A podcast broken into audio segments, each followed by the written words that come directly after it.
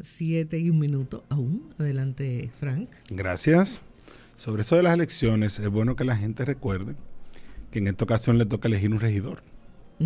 No solamente por arrastre. Antes usted elegía el alcalde y el alcalde arrastraba a algún regidor por la lista.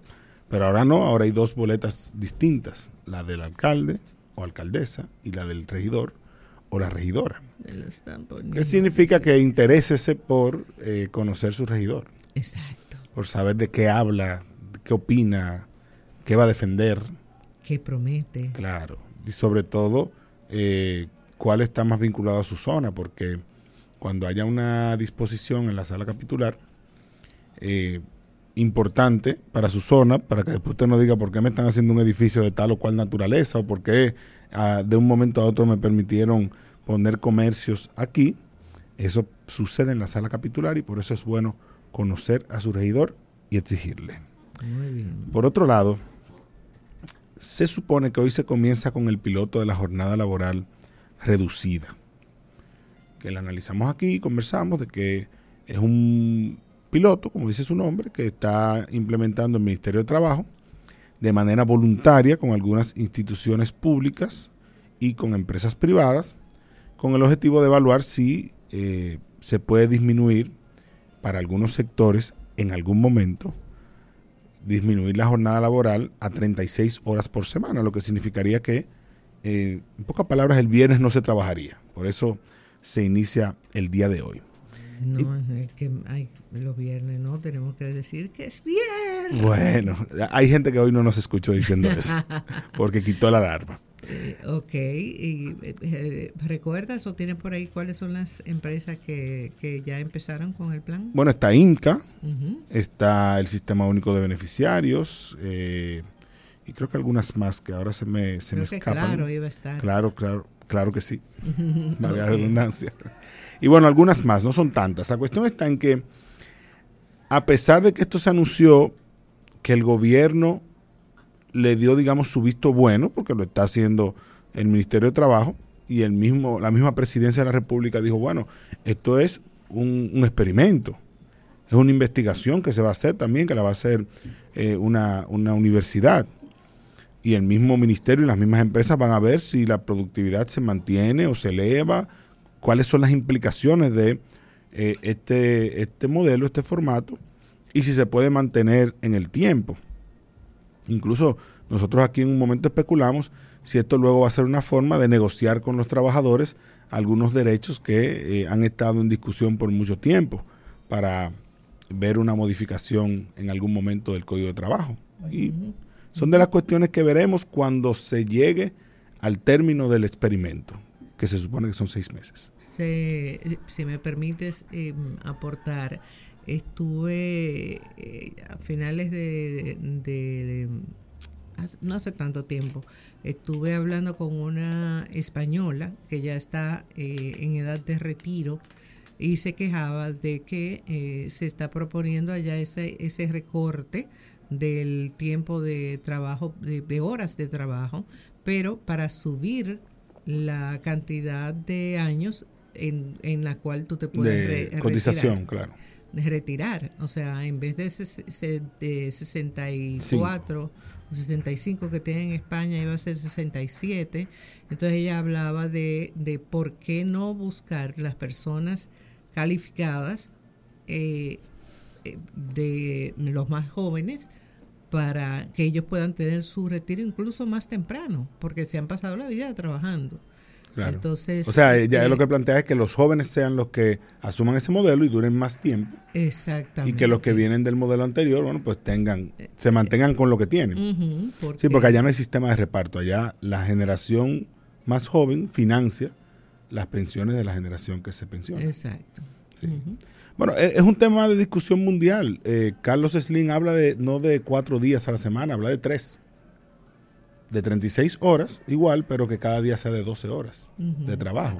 Bueno, eh, yo pienso que eh, en mi caso, que, me he pasado la vida más o menos trabajando 12 horas diario. Te sabe a nada. Exacto. De, durar 12 horas en un día pero trabajando. por el tipo de trabajo que hago, va, a depender también, porque incluso tú no puedes mandar a, un, qué sé yo, a El conductor de un camión o el operario eh, de una máquina. Claro, ahí viene la discusión porque precisamente esta semana el ministro de Industria y Comercio, yo decía que el gobierno había acogido este, este experimento, ¿verdad?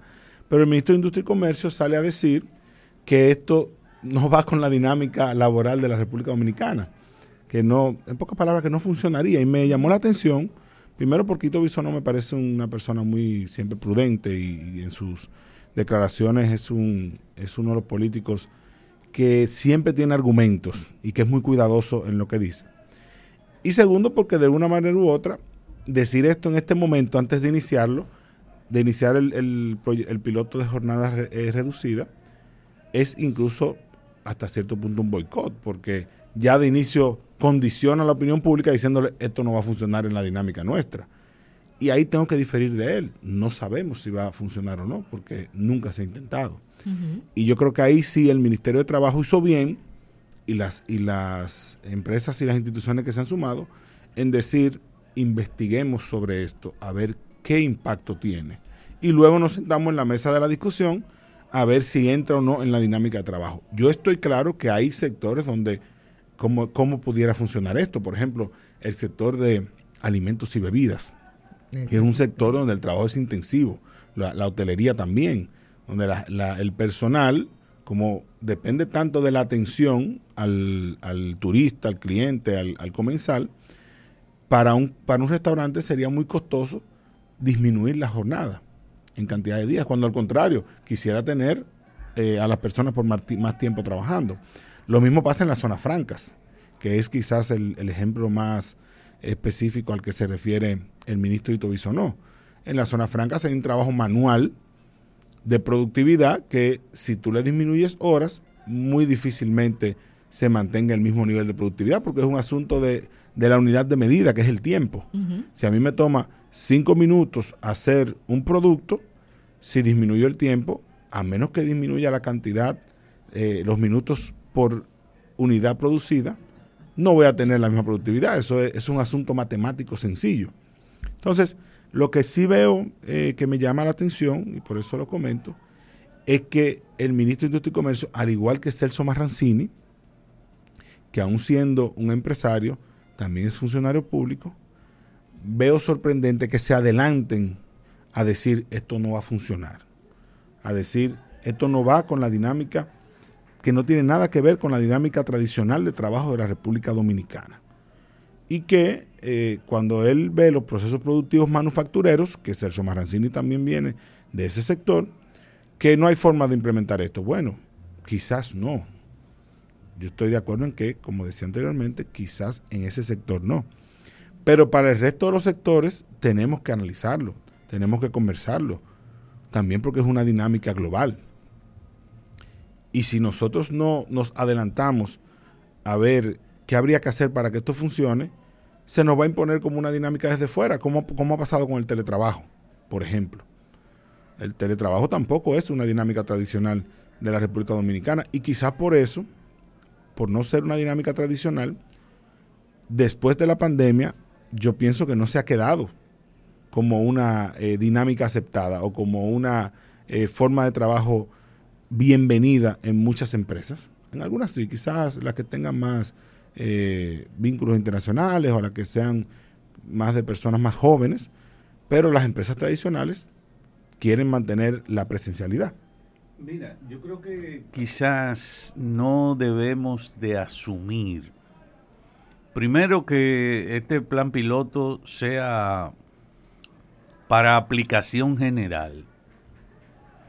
Y por eso pienso que no es extemporáneo ni es eh, boicotear. Bueno, y mucho menos cuando lo dice un empresario, líder empresarial, que incluso es de lo que siempre ha estado buscando eh, una manera de, de modificar un código de trabajo que él entiende que prácticamente hay muchas cosas que cambiarla porque están en contra de la de la misma iniciativa privada. De la productividad.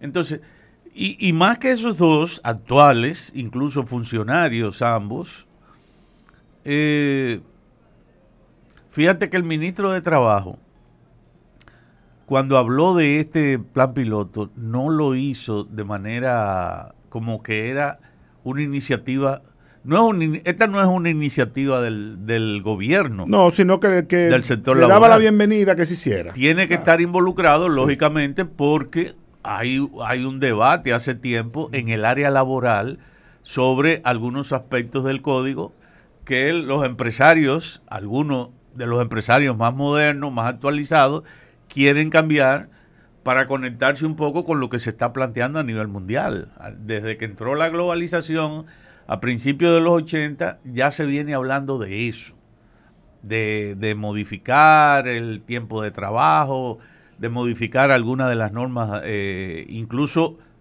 mundiales, no, no individuales, porque aquí nuestro código de trabajo tiene contenido y se ríen por los principios de la OIT, que son creo que tres.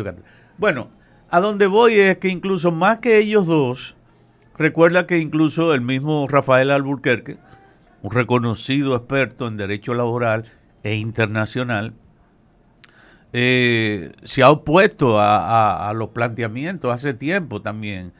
Y lo hizo eh, el extinto, eh, el otro abogado que era especialista en derecho laboral, que era uno de los principales. Bueno, ahora un poco el nombre no, no, no me llega, pero ambos incluso eh, se opusieron a, muchas de las pretensiones.